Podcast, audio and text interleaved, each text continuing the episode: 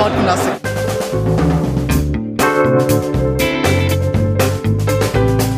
Themen rausarbeiten, neugierig sein, ähm, dieses journalistische Brainstorming, wenn man unterschiedliche Haltungen zu gewissen Themen hat, das richtig bis an die Grenzen zu bringen. Ich lebe das zumindest mit und denke da nicht mehr viel, sondern bin einfach da und bin in jeder Sekunde bereit zu reden, zu schildern.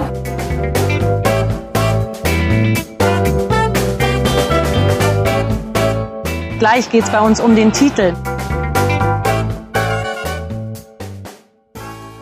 Hallo und herzlich willkommen zu einer neuen Folge von Früff, Frauen reden über Fußball.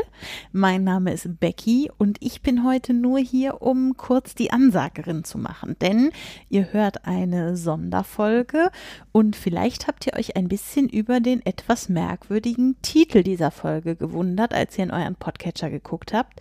Die Folge heißt nämlich Die Sonne mit der hautengen Hose.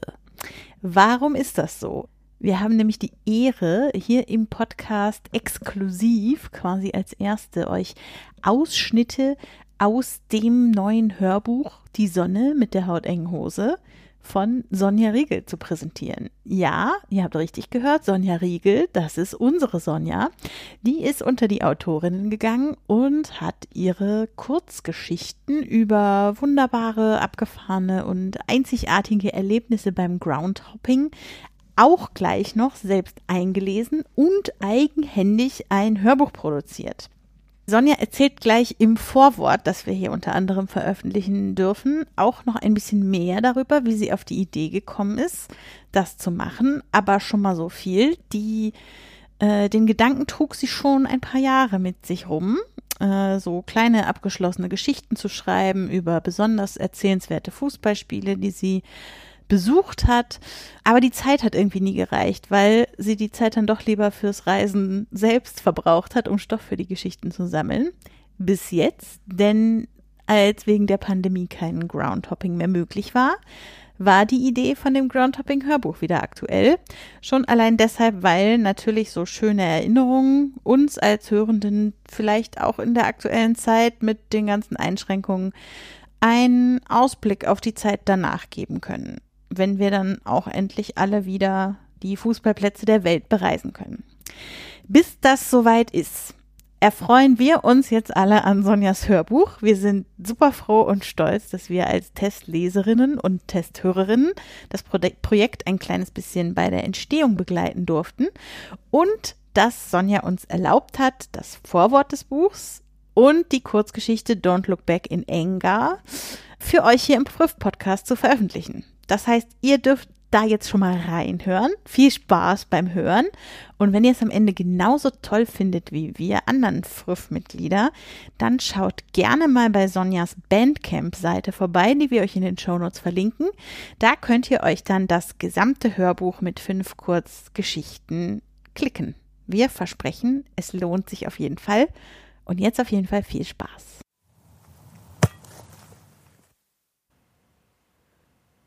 Vorwort Mein erstes Stadionverbot bekam ich im Alter von 14 Jahren. Ausgesprochen hat es nicht etwa der DFB, sondern meine Mutter. Du gehst da erstmal nicht mehr hin, war die lapidare Begründung. Ich hatte gerade Gleichgesinnte gefunden, mit denen ich zum Fußball gehen konnte, und war wie vor den Kopf gestoßen. Ich war im zugegeben recht schroffen Umfeld des Stadions nie in Schwierigkeiten geraten und immer wie verabredet wieder am heimischen Bahnhof erschienen.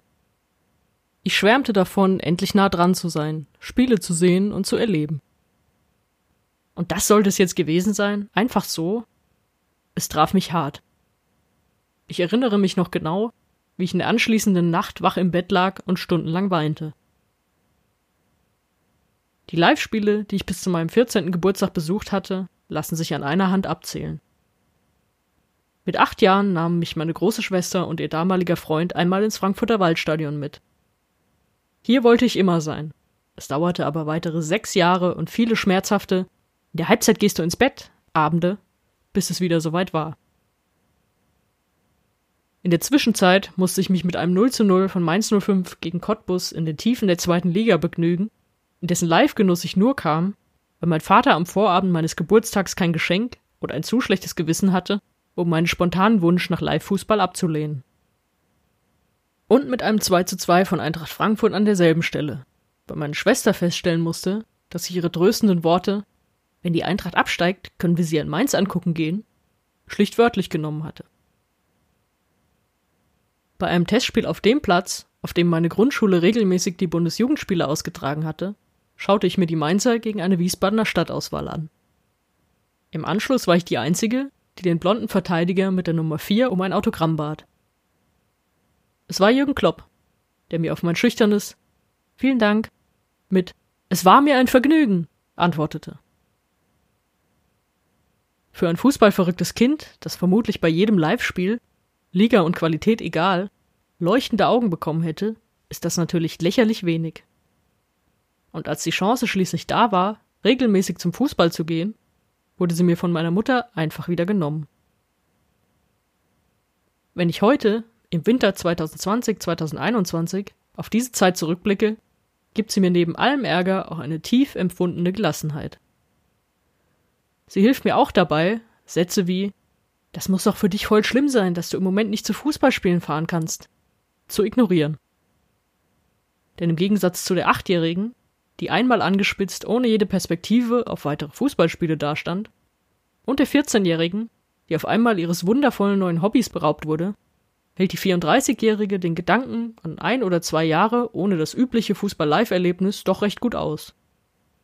Zumal die globale Pandemie 2020-2021 deutlich überzeugendere Argumente liefert als meine Mutter im Jahr 2001.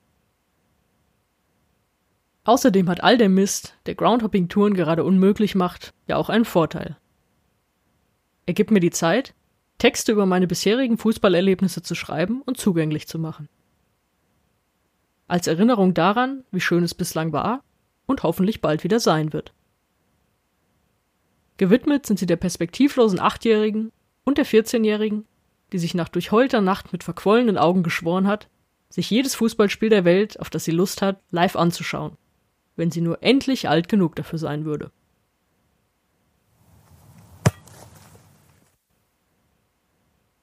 Don't Look Back in Anger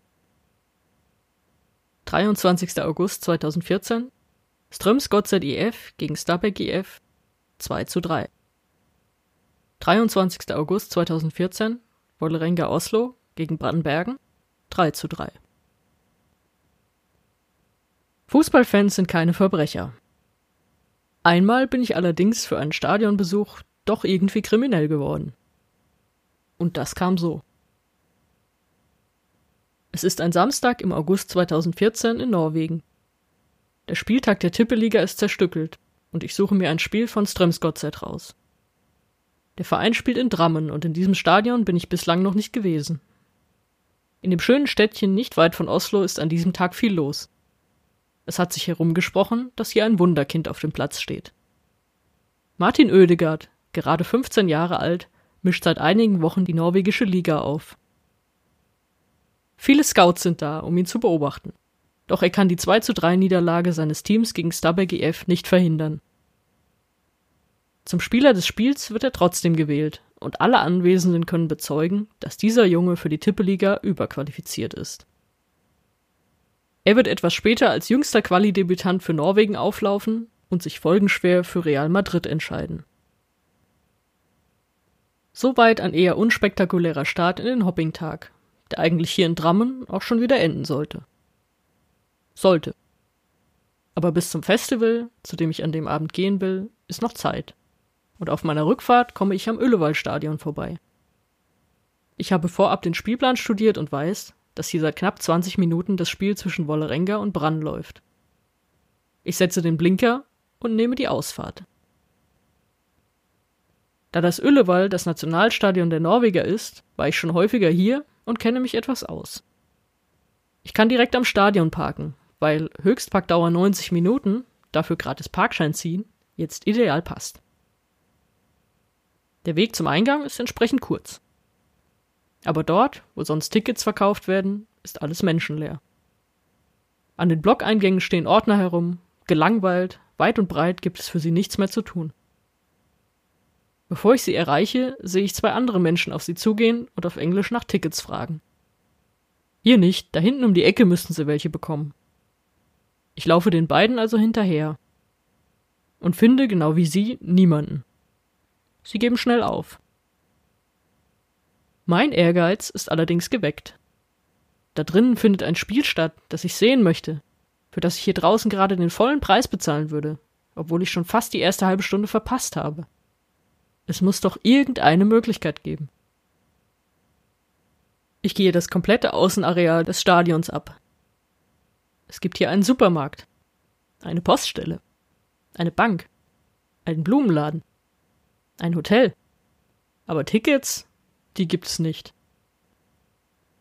Ich beschließe, bis zur Halbzeit zu warten. Werden dann vielleicht die Ordner vom Eingang abziehen? Oder irgendwer aus dem Block rasen? Frustriert sein Ticket zur Seite werfend? So genau weiß ich auch nicht, was passieren soll, damit ich doch noch etwas vom Spiel sehen kann. Ich gehe in den Supermarkt und erledige meinen Wochenendeinkauf. Nachdem ich die Sachen zum Auto gebracht habe, bemerke ich eine Betriebsamkeit außerhalb des Stadions. Es ist Halbzeit. Die Ordner sind tatsächlich weg, die Eingänge allerdings abgeschlossen. Dafür beobachte ich etwas anderes. Andere Ordner haben die größeren Ausgangstüren geöffnet und Fans strömen hinaus. Nicht, weil sie schon genug gesehen haben, sondern weil das Ölewoll ein komplett rauchfreies Stadion ist und sie, wie mein Klassenlehrer es früher nannte, ihrer Sucht frönen müssen. Wie ernst es den Ordnern im Ölewoll mit dem Rauchverbot ist, wird einige Jahre später ein Foto des Trainers von Aserbaidschan zeigen, der in der Halbzeit des Spiels seines Teams in Oslo vor die Stadiontore muss, um seine Kippe zu rauchen.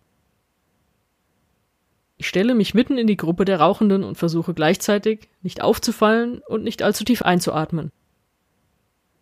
Als sich einige von ihnen wieder in Richtung Stadion begeben, gehe ich wie selbstverständlich mit. In dem Moment, in dem ich sehe, wie ein Mann mit Ordnerweste an der Ausgangstür dem ersten der Gruppe im Vorbeigehen zunickt und den Rest nur gelangweilt mustert, weit entfernt davon, nach einem Ticket zu fragen, weiß ich, dass ich es geschafft habe. Ich werde mit reingespült ins Nationalstadion und frage mich, was ich darüber denken soll. Ich bin froh, doch noch die zweite Halbzeit des Spiels sehen zu können. Aber habe ich da gerade nicht etwas Verbotenes getan? Was ist das überhaupt? Hausfriedensbruch? Auch wenn ich niemandem etwas tue und mir einfach nur still die kommenden 45 Minuten anschaue? Oder habe ich einfach investigativ eine Sicherheitslücke aufgedeckt, sollte davon erzählen und erwarten, dass man mir dafür dankbar ist?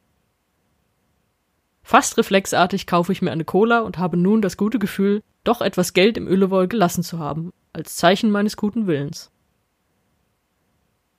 Gelandet bin ich auf der Haupttribüne im Unterrang. Das Stadion, das normalerweise gut 20.000 Leute fasst, ist nicht mal zur Hälfte gefüllt. Ich warte, bis sich alle hingesetzt haben und finde natürlich noch genug freie Plätze vor.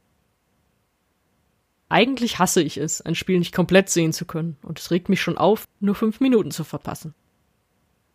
Unter diesen Umständen möchte ich mich allerdings nicht beschweren, und aus einem 2 zu 1 zur Halbzeit wird schließlich ein 3 zu 3, inklusive Last-Minute-Ausgleich für Brann.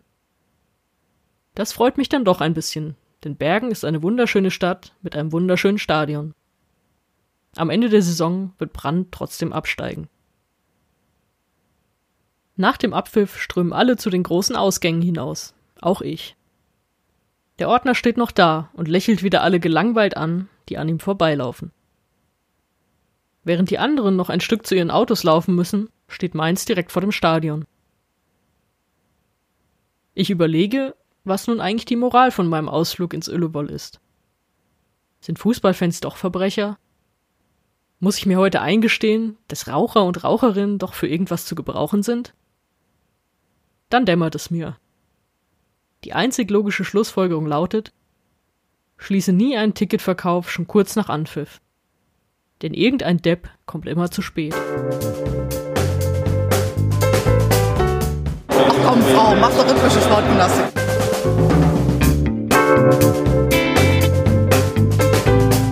Themen rausarbeiten, neugierig sein, ähm, dieses journalistische Brainstorming, wenn man unterschiedliche Haltungen zu gewissen Themen hat, das richtig bis an die Grenzen zu bringen.